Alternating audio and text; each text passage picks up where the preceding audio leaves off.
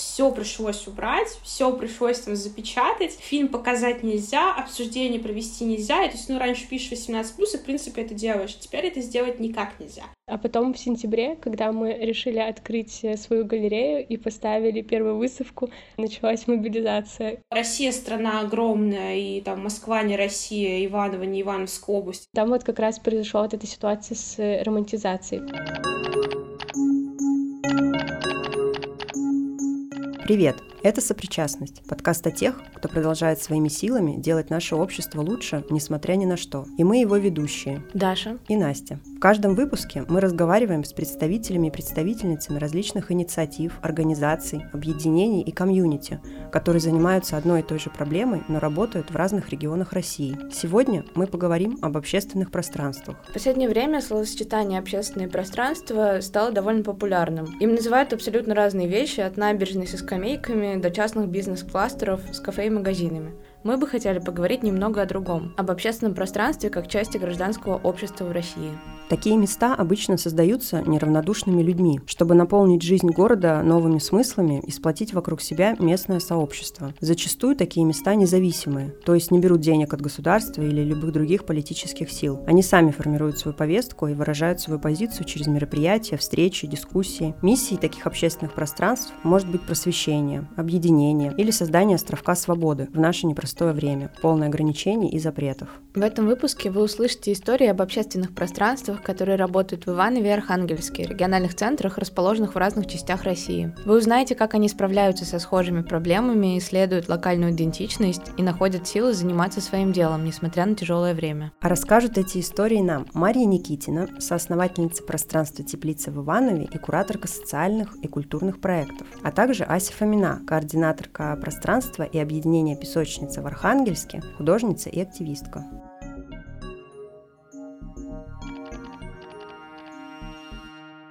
Привет, Мария.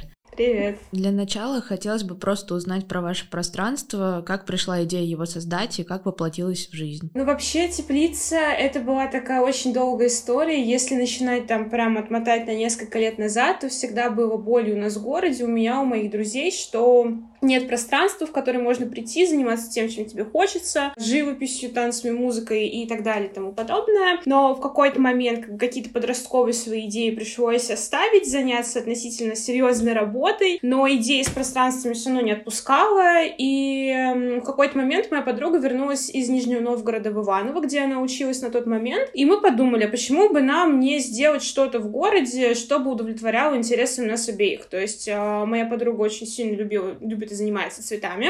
Мне нравилось все, что связано с искусством и с живописью, и с литературой, то есть все вот в этом духе. Мы подумали, что это можно совместить и сделать все в рамках одного какого-то места. Самым трудным было это место найти, мы много что пробовали, и в итоге мы остановились на заводе Новой Ивановской мануфактуры. Вы никак не зависите от государства и государственных денег тоже. Почему вы решили работать именно так? Лица открывалась уже ближе к лету 22 года. И в тот момент мы решили, что наличие логотипа какого-либо из федеральных грантодателей — это прямая дорога к обозначению нашей позиции. Мы не хотим а, каким-либо образом зависеть от органов государственной власти, потому что мы все понимаем, что это социальный контракт, и в этом контракте у нас тоже будут обязательства. А во-вторых, отсутствие государственной поддержки — это все таки источник свободы, и для нас, как бы мой личный эксперимент с точки зрения зрения теплицы был в том, чтобы научиться что-то делать самостоятельно,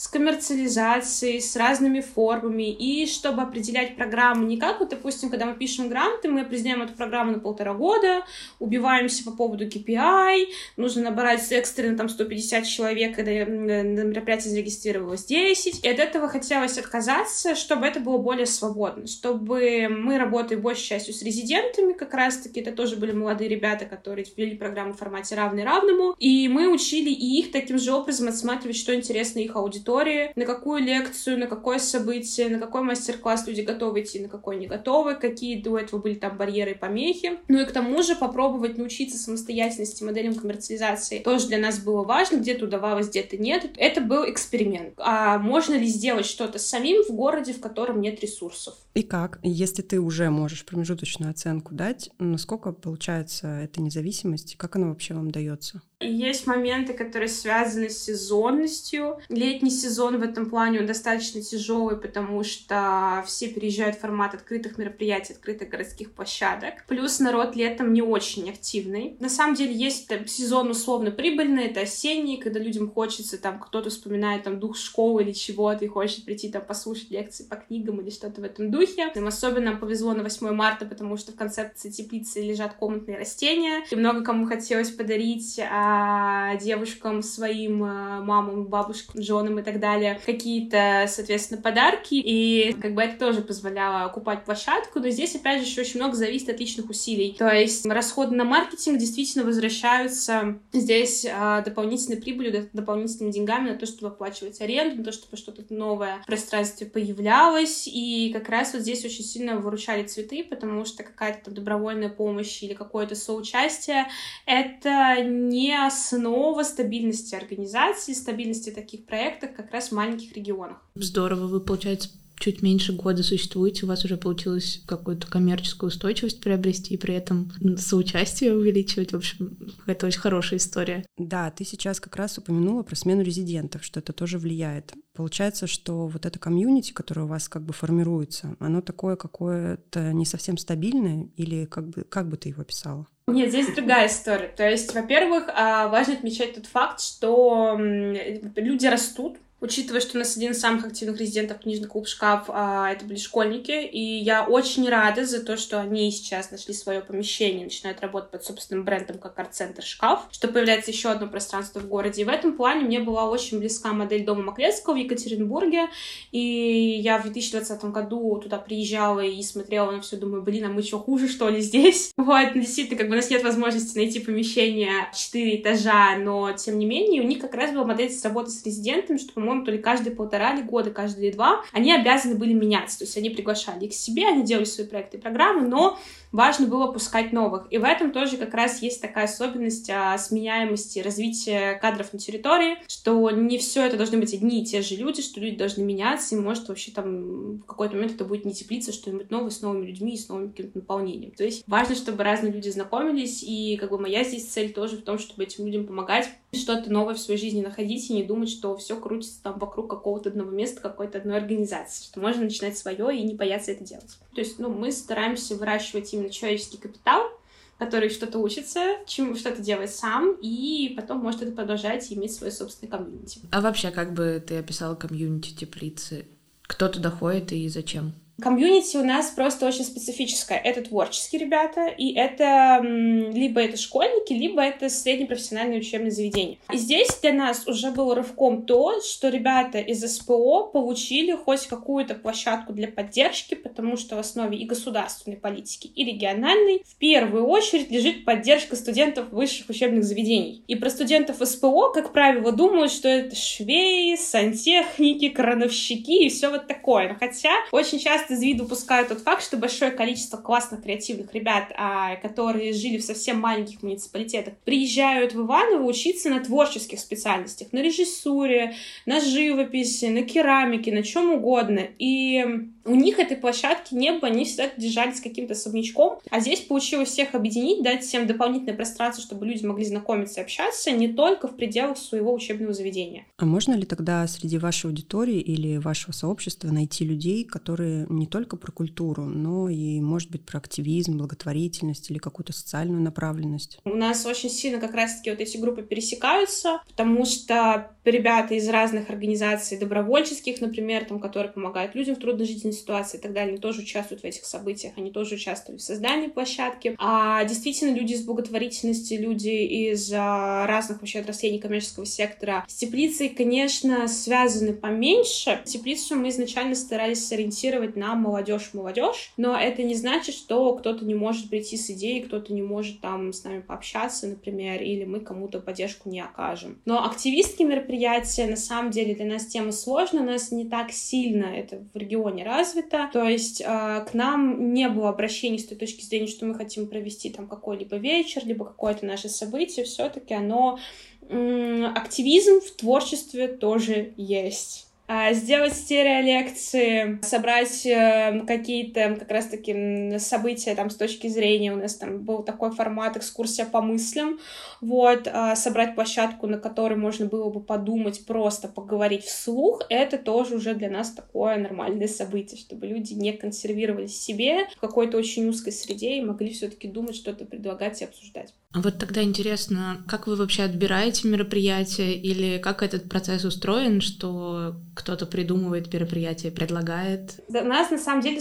ну, структура получилась достаточно горизонтальная не потому, что мы к ней стремились, вот, то есть чтобы не было иерархии, а потому что у меня на теплицу было супер мало времени, а никто не думал, что все, что происходит последние полтора года, будет происходить в тот момент, когда наконец дадут помещение, вот, это все как-то слишком друг на друга наслаивалось, и на самом деле у нас а, за события отвечают резиденты, и мы раз в неделю, соответственно, сверялись и сверяемся а, по тому, кто что делает. То есть, допустим, книжный клуб «Шкаф» мне скидывает сообщение огромное с планом, типа день, время, день, время, у нас есть общий чат, каждый занимает себе дни, и они пишут, допустим, я хочу сделать там лекцию по Земфире. Я говорю, хорошо, только мы подписываем, что это иностранный агент, и мы отбираем песни, которые мы на ней поем. Аналогично у нас также было с Noise MC. Вот, и вопрос Марьи, можно я проведу лекцию по Хаске, а можно по Оксимирону? Миллиону, а не будет ли нам чего-то за это? Как бы стоит, я говорю, ну мы делаем это аккуратно. Мы ставим пометочку, что ребята иностранные агенты. Музыку мы тоже отбираем. Песню, соответственно, из окна мы не поем вслух при несовершеннолетних. Вот, и, соответственно, здесь это так. То есть цензуры какой-то нет. Я отдаю право на поиск формата, на, соответственно, поиск темы с самим ребятам. А ты как раз затронула тему и рассказала уже какие-то истории про то, как приходит приходится себя ограничивать из-за всех тех законов, которые сейчас активно пишутся.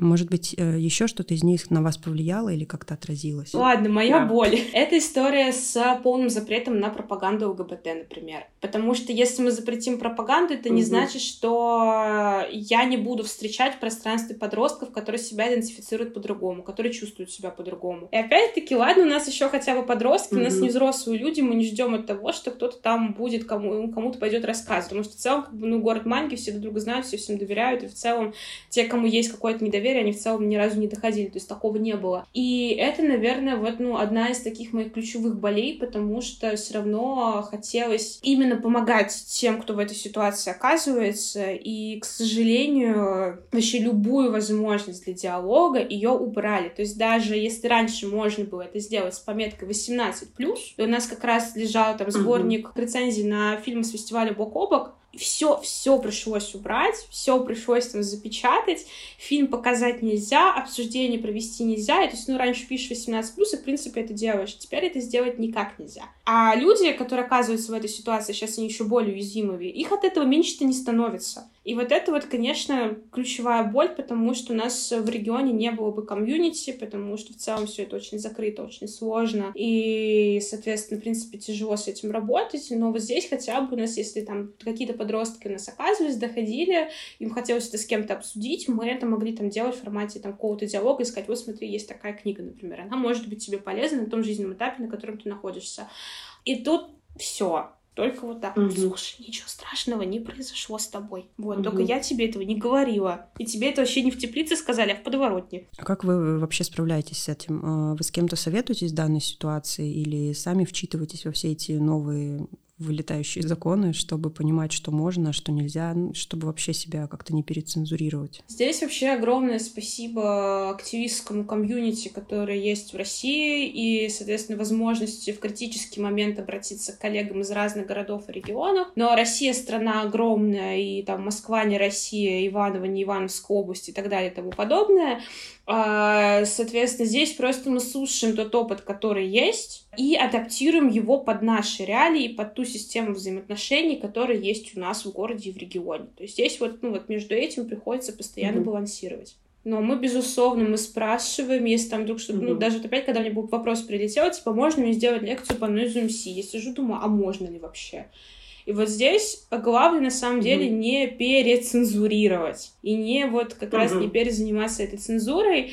И действительно, законодательство действительно может повернуться как угодно. То есть здесь оно все настолько широко, оно очень широко написано, и ты не знаешь, в какой момент ты под какую норму попадешь. Но при этом консультироваться mm-hmm. с юристами, обращаться к ним, обращаться к разным коллегам, этого никто не запрещает. Да, очень откликается про цензурирование, да. особенно в условиях записи подкаста. Да, мы сегодня буквально обсуждали, как себя не перецензурировать. Так не поняли до конца, как себя не перецензурировать.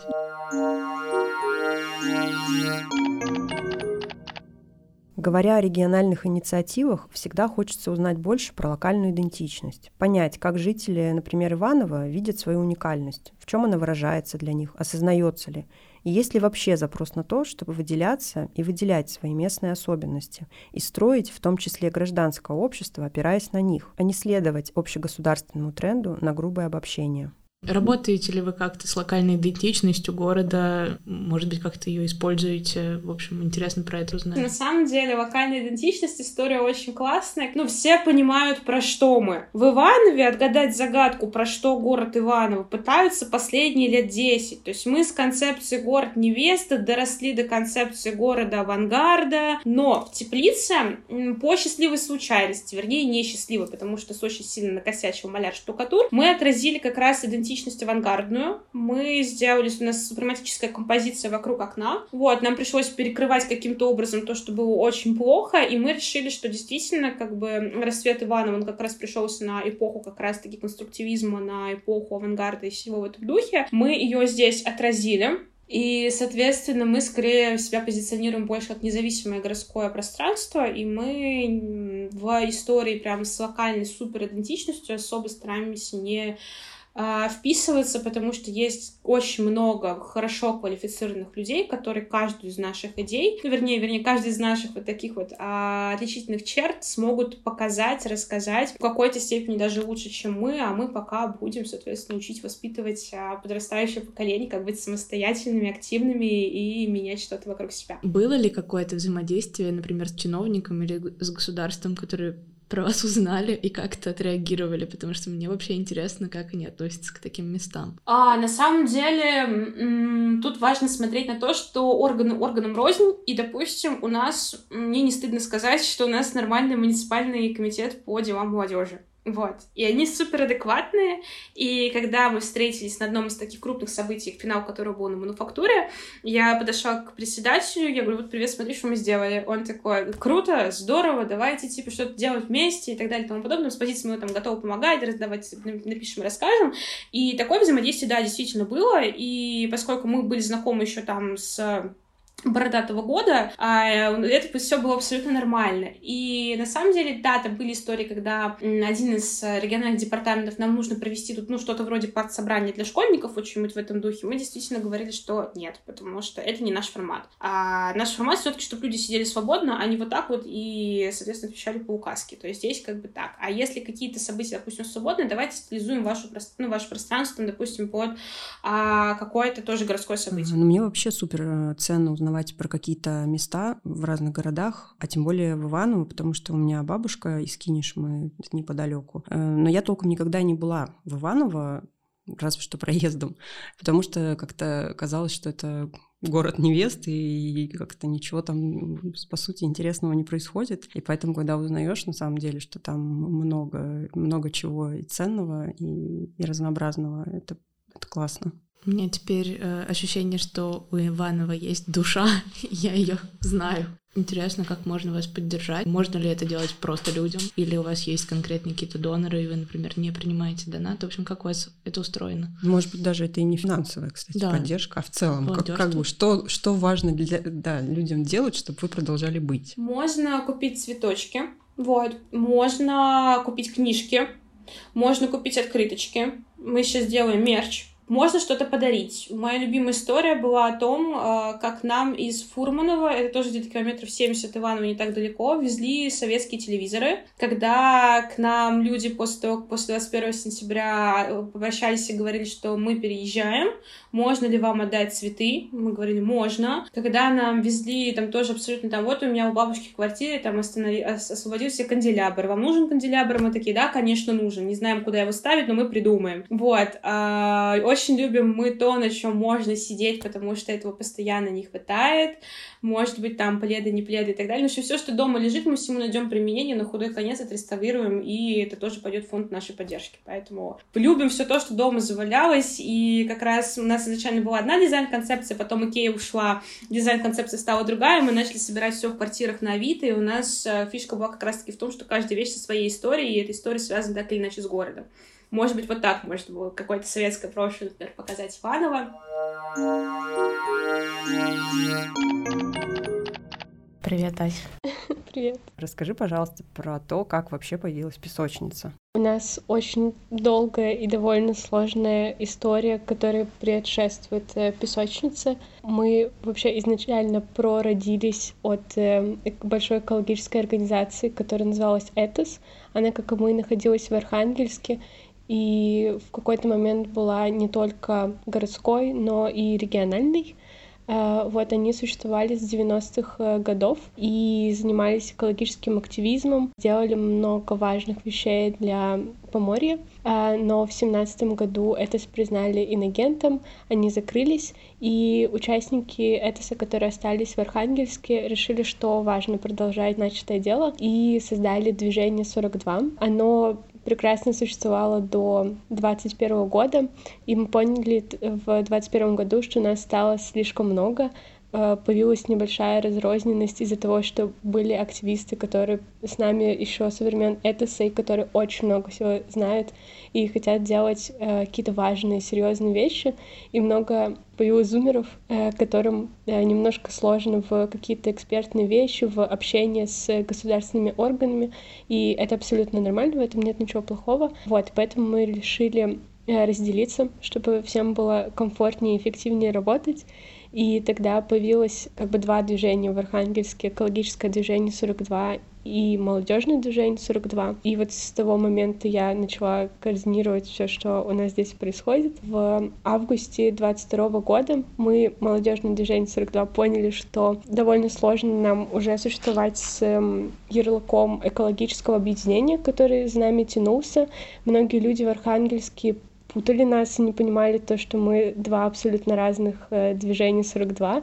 В общем, это было очень неудобно и глупо с точки зрения позиционирования. И мы решили реорганизоваться, сделать ребрендинг. Э, вот, и с августа 2022 года мы существуем именно как горизонтальное объединение «Песочница». Мы стали именно горизонтальным объединением, а не общественным движением или молодежным движением, потому что поняли, что хотим вообще ну, в Архангельске и в целом в России повысить немного видимость словосочетания горизонтальное объединение, и нам важно, чтобы люди задумывались, что есть не только вертикальная структура управления существования, и что вообще есть какие-то разные структуры существования. И за этот год, так как мы делаем много всего, и нас в целом довольно много. Мы постоянно немножко видоизменяем как бы вид э, нашей внутренней работы, и в середине пути мы поняли, что это не совсем честно на самом деле называться горизонтальным объединением. Мы скорее объединение, которое стремится к горизонтальности, потому что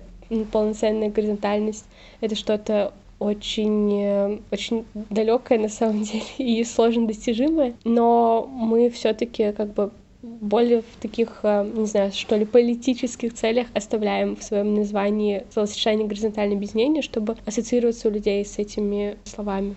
В какой момент песочница еще поняла, что ей нужно физическое вот это пространство, которое в итоге у вас появилось? Или у вас раньше тоже были какие-то площадки для вашей деятельности? Ну, пространство было всегда. У Этис вообще был свой дом целый.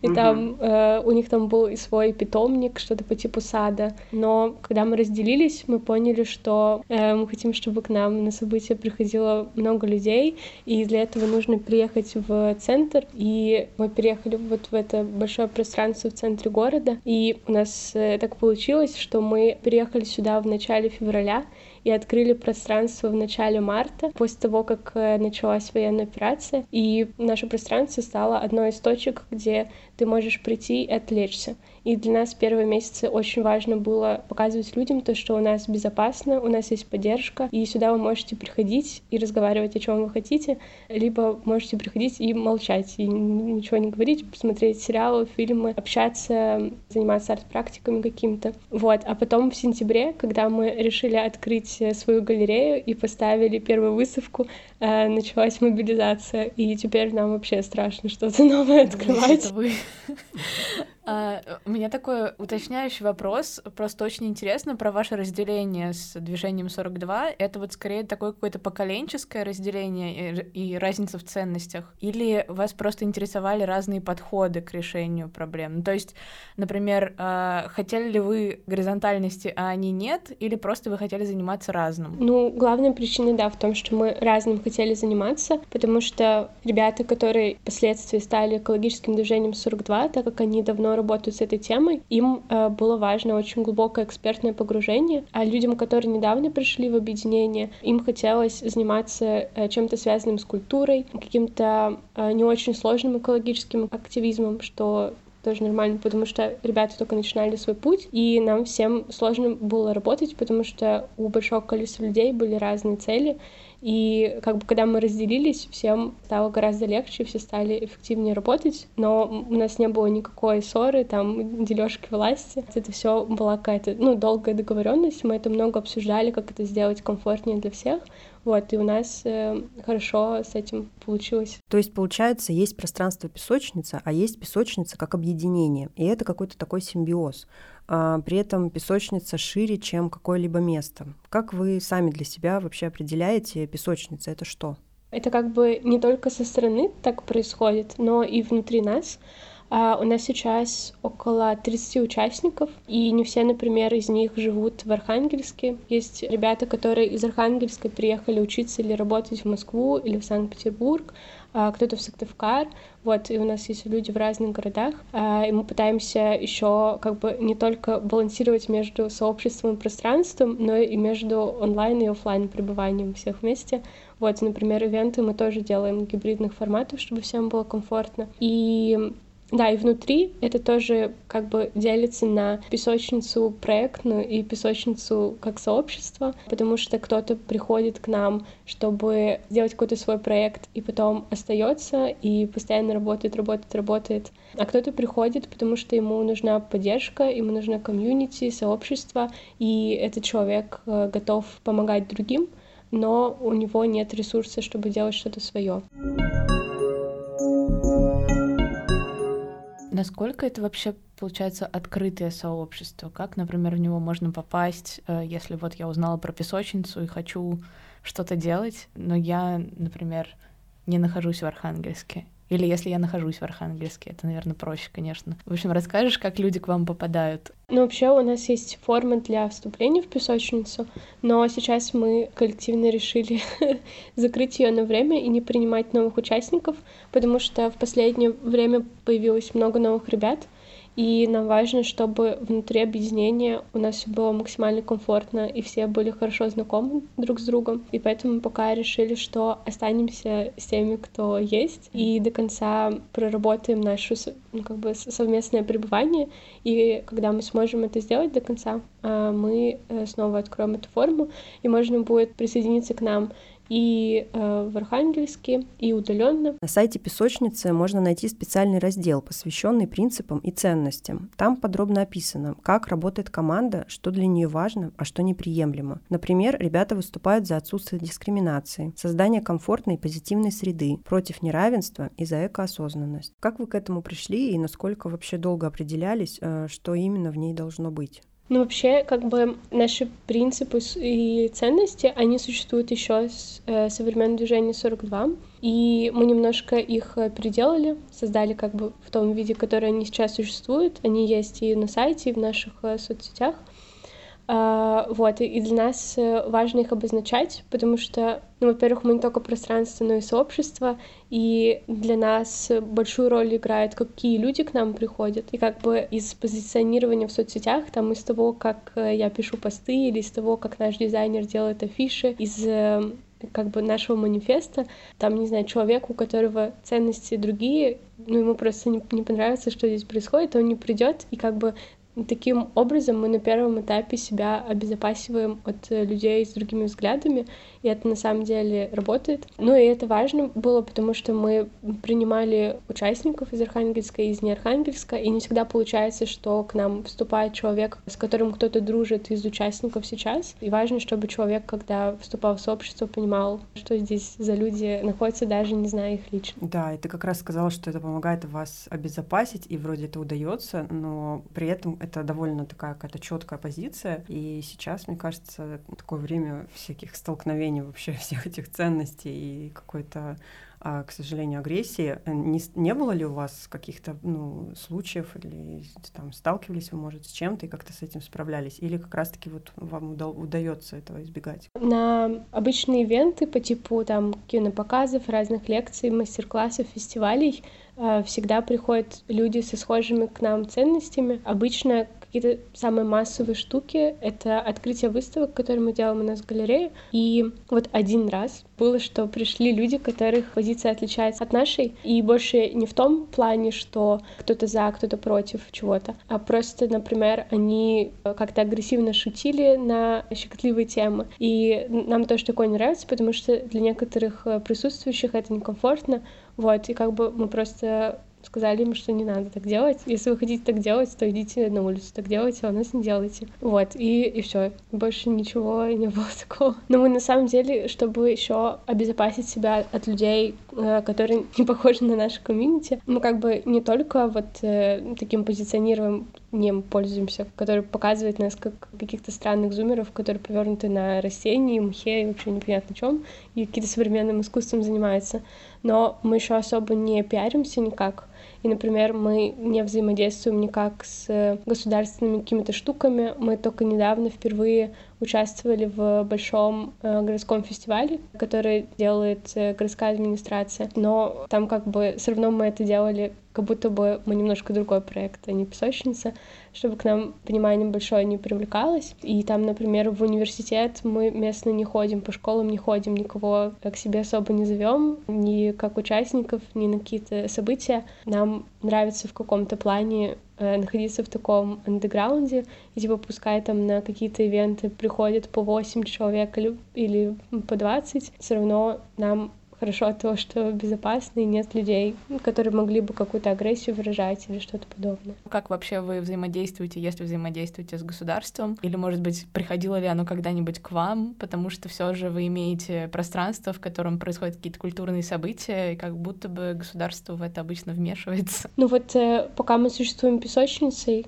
мы вообще никак с ним не взаимодействуем. И вот это был фестиваль «Белый июнь». Его проводят э, у нас в городе каждый июнь. Вот, это большой фест, на котором э, собирается очень много разных культурных э, ивентов, и там вот есть отдельный фестиваль, связанный с искусством, связанный с книгами, с едой, с э, цифрой, то есть там, я не знаю, всякие аниме-комиксовые штуки и игры, э, вот, и много еще другого, и нас просто дружественное пространство в Архангельске позвало там поучаствовать и продолжить их проект, этот проект называется Art Bubble. Может, увидели афишу у нас в соцсетях. Вот, и мы делали там несколько лекций, воркшоп с эм, художницей и главредкой журнала современной фотографии Машей Ермоленко. И у нас там была ярмарка э, работ местных современных художников. Ну, то есть, я думаю, если бы именно от песочницы мы бы, скорее всего, туда никогда не подались, но так как нас позвали в качестве организаторов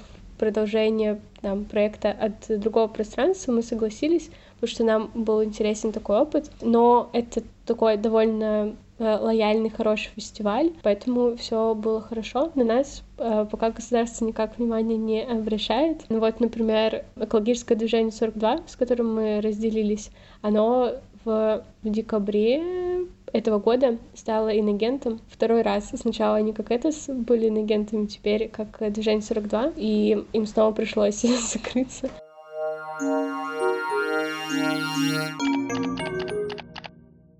Слушай, а тогда интересно, это какой-то вот такой тренд архангельский, работать с локальной идентичностью, с поморьем и так далее? Или это вот именно э, ваша фишка как песочницы? В общем, насколько развита локальная идентичность вообще в регионе? Ну, они вообще, на самом деле, сложно говорить и сложно понимать, что такое локальная идентичность, потому что кто такие поморы на самом деле — ну, Поморы — это коренное население Архангельской области. Кто они такие, на самом деле, не всем до конца понятно, и над этой темой много спекулируют, ее очень много романтизируют. Часть каких-то вещей, там, фестивалей или других событий, проектов, связанных с идентичностью поморской больше похожи на какую-то культурную некрофилию, нежели чем на правду. И нам это не совсем нравится, и как бы мы в том числе из-за этого начали работать с темой поморскости и локальной идентичности, потому что мы хотим как зумеры переосмыслять все это и возрождать какие-то старые коренные знания, но при этом не делать вид, что мы вот те самые поморы, которые живут э, у моря, питаются одной рыбой, мы занимаемся промыслом, э, существуем в рамках деревни, нет, мы как бы честно заявляем, что мы, ну, современные люди, но нам интересна культура, нам интересен э, поморский язык. И, например, у нас уже несколько месяцев проходят э, уроки поморской говори, где мы самостоятельно ее изучаем без каких-либо экспертов потому что нам важно не только как бы внутри сообщества стремиться к горизонтальности, но и каких-то на наших э, образовательных событиях. И вот эти уроки мы пытаемся делать тоже горизонтальными, то есть вместе выбираем, как мы будем учиться, что мы будем учить, где и когда. И, например, выставка, с которой мы открывали нашу галерею «Парник», это был итог э, лаборатории, которую мы назвали «Поморы Новый лес». И мы на ней как раз э, работали с спекуляциями на тему поморов и размышляли размышляли о том, как э, поморы могли писать, э, что они ели на самом деле, э, и выдумывали какие-то макюменты или штуки, связанные с этим, чтобы немножко людей задумать, и они подумали о том, а что, ну, как бы правда, что неправда. И сами для себя решили этот вопрос, вот, и стараемся как можно больше об этом говорить, и в том числе как бы подхватывая тему деколониальности, которая с 22 года стала популярной в России. Меня вообще очень впечатлила, да, тема тема с говорью. Я все боюсь поставить не так ударение, потому что это на самом деле какой-то очень интересный язык. Почему вы решили им заниматься? Ну, то есть это вот просто в рамках вот этой общей, общего направления про локальную идентичность или был какой-то момент, может быть, что вот вы поняли, что вот, вот это, это нужно, важно сейчас? Что есть такой запрос? Мне кажется, вот многие из э, наших участников, которые так или иначе задействованы вот в этом деколониальном направлении, в направлении локальной идентичности, они когда-либо пытались выучить поморскую говорю, потому что, ну, э, во-первых, это какая-то интересная вещь, не совсем понятная и как будто бы прикольная. И, например, лично я пыталась до этого три раза начать ее учить, но у меня не получалось, потому что нет э, никаких учебников, речников, есть только несколько словарей. Э, в некоторых из них есть правила, но они не очень удобно систематизированы, там не все понятно.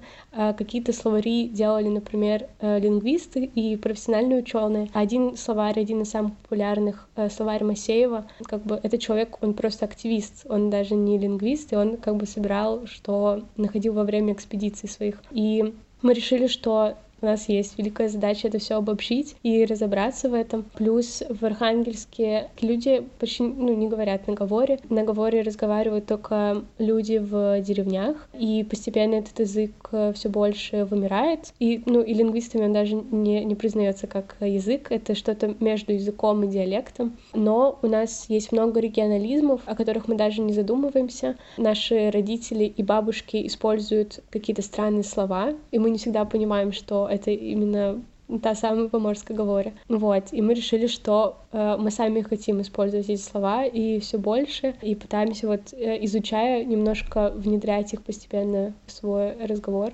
Насколько это ну, находит вообще какой-то спрос и интерес среди как раз людей, как вообще люди реагируют на вот эту вот историю с, локаль... с локальным и с попытками вот этой деколонизироваться, как, как вообще встречается это среди людей сейчас?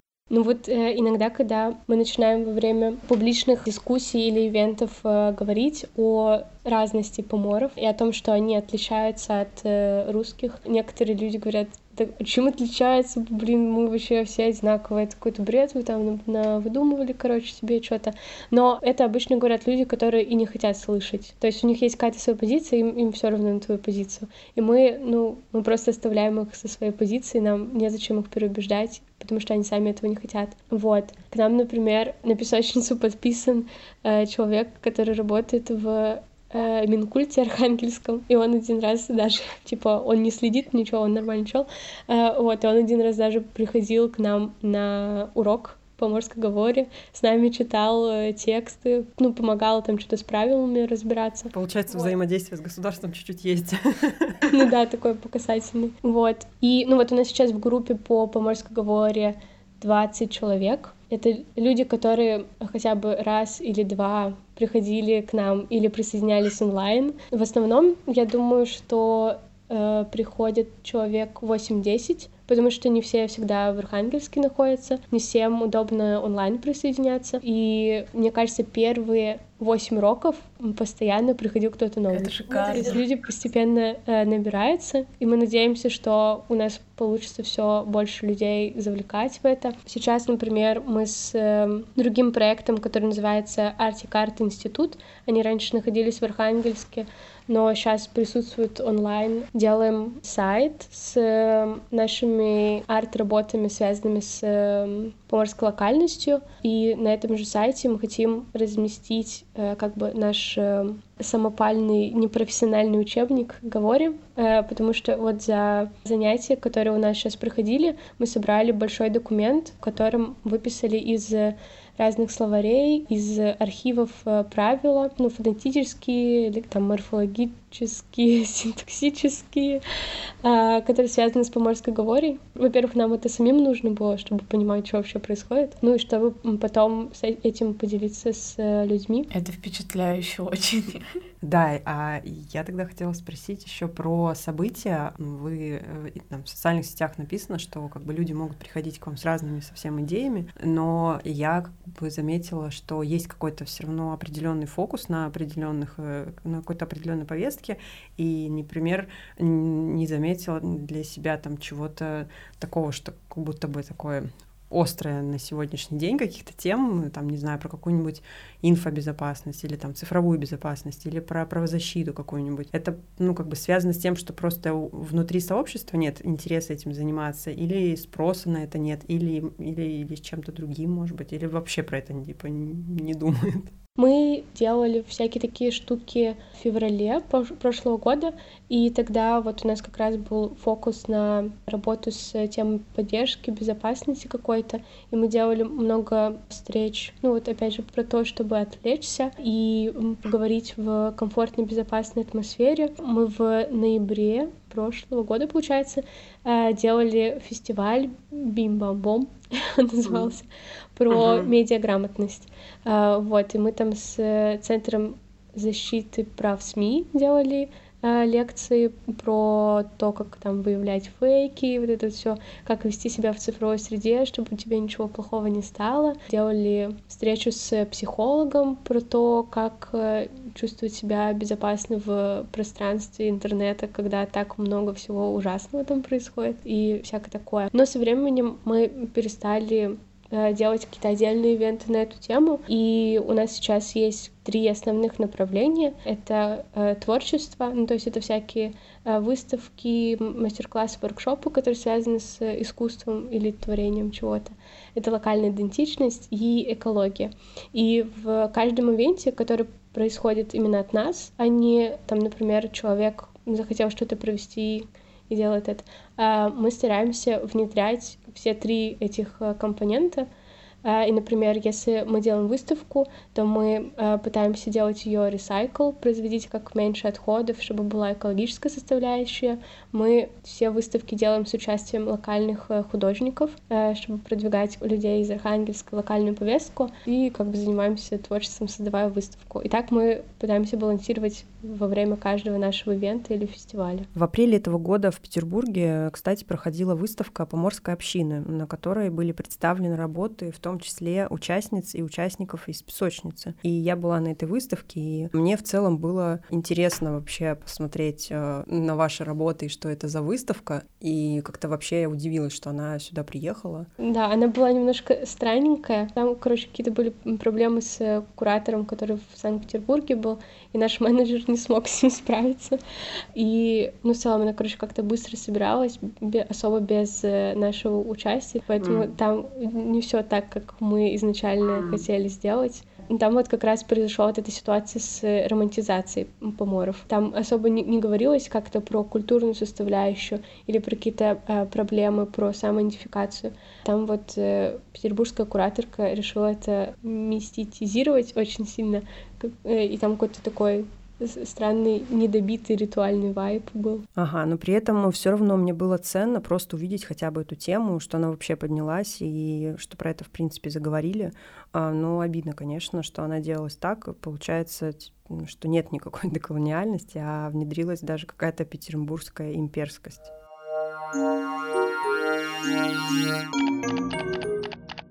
Ты как раз говорила, что часть событий инициируете вы, но также к вам могут прийти люди и организовывать э, что-то свое. Много вообще таких людей за пределами вашей команды? Большая часть ивентов — это все таки инициатива участников песочницы, но мне кажется, где-то от раза до трех в месяц проходят ивенты, которые делают либо вообще сторонние люди, которых мы не знаем, либо кто-то из друзей песочницы. Это можно делать более-менее официально, написав в Инстаграм песочницы или даже заполнив Google форму. Вот, некоторые делают так, некоторые друзья песочницы, то есть это люди, которые не являются участниками, но они очень часто к нам ходят, и они общаются с кем-то из участников объединения. Вот, они просто пишут, что блин, хочется такую штуку сделать, можно? И мы говорим, да, конечно, и помогаем это все делать. А если это совсем сторонние люди, то как вы вообще решаете, кому давать площадку, а кому нет, и какое мероприятие проводить, от какого отказаться? Ну вот пока ничего не отсеивалось. И, ну да, то есть мы руководствуемся принципами, и обычно человек, который не похож на нас, скорее всего, не захочет делать у нас ивент. А нет, о, я вспомню, нет, у нас отсеялась одна штука, мы просто чекаем, в общем, Инстаграм. Человек раз не пишет. Э, вот, например, одна женщина сказала, что она хочет провести какую-то психологическую штуку, но, во-первых, у нее там в описании мастер-класса или какого-то, я не помню, формат ивента было что-то с эзотерическим наклоном, и мы не очень хотели, ну, в целом делать такое у нас на площадке. Вот, и потом я зашла у нее к ней в Инстаграм, и у нее там ребенок в военной форме. А есть ли у вас какая-то финансовая устойчивость? Для вашей команды песочницы это основная занятость или есть еще какие-то сторонние проекты?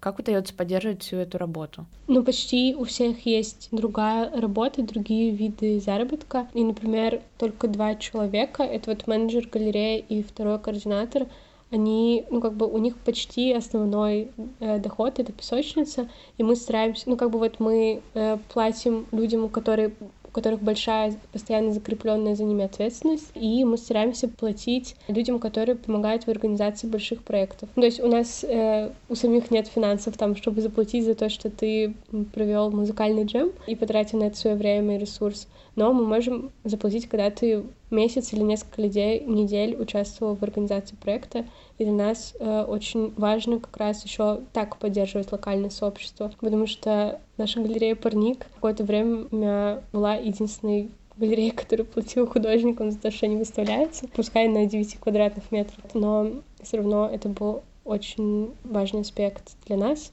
Это, конечно, скорее всего, очень сильно сдерживает то, что мы делаем, то, что у людей есть другая занятость. У меня, например, вторая работа, у нашего дизайнера еще есть работа и подработки. И поэтому мы как бы не в полную силу находимся в песочнице. Но пока вот так происходит, но у нас есть мечта, что нам получится либо самим заработать, либо нафандрайзить э, денег, чтобы у всех была зарплата. Все переехали из Петербургов и Москвы обратно в Архангельск, потому что в Архангельске в целом большие проблемы с работой. А как вообще вас можно поддержать и пространство, и объединение в целом? А, как я понимаю, вы принимаете донаты, я видела у вас Boosty.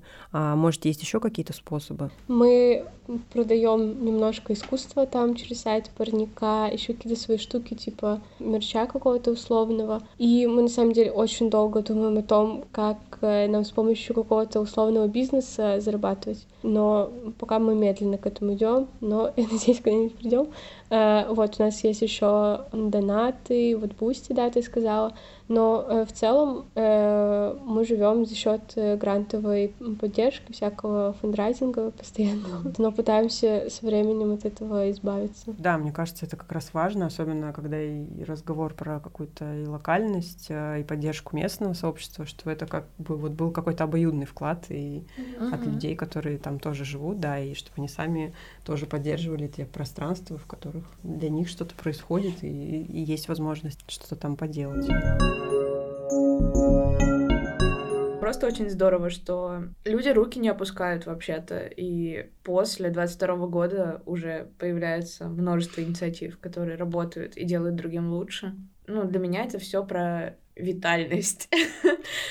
Мне кажется, еще как будто бы все, что произошло, оно стало таким каким-то триггером как раз-таки к тому, чтобы что-то появлялось, чего вот раньше не было, как mm-hmm. будто бы не было вот этой такой острой потребности mm-hmm. вот в этих местах. Э, ну, то есть люди могли там где-то видеться, общаться, что-то делать, а, но они как-то чувствовали себя совсем иначе и, да. и, и не так э, напряженно, тревожно, и как бы не ну, было вот этого запроса, может быть. У меня самой как будто так щелчком э, включилась жажда жизни и желание объединяться с другими. То есть оно было и раньше, но просто оно вот где-то на фоне такое было, очень приглушенное. А сейчас э, хочется участвовать и руку прилагать. Иногда наоборот, как будто бы упаднические какие-то состояния, но при этом как будто бы вот такие места — это способ эти состояния, может быть, э, если не поменять кардинально, mm-hmm. то как-то немножко, может быть, приподнять или просто поддерживать. В общем, круто, что появляются такие пространства, потому что больше людей хочет прикладывать руку к чему-то хорошему и поддерживающему, и жизнеутверждающему. Ну да, для одних как будто бы возможность наконец-то начать что-то делать, если раньше не было такого угу. желания, а для других просто побыть в кругу каких-то людей, близких по ценностям. Угу. И здорово, на самом деле, что это не только про гражданскую вовлеченность и активность, а еще и про творческую самореализацию. И что это очень пересекающиеся вещи. И люди начинают осознавать, как творчество пересекается с политикой. Это был подкаст «Сопричастность». Подписывайтесь на наш телеграм-канал, ищите нас на ваших любимых подкаст-платформах и оставляйте отзывы. Будьте сопричастны. Thank.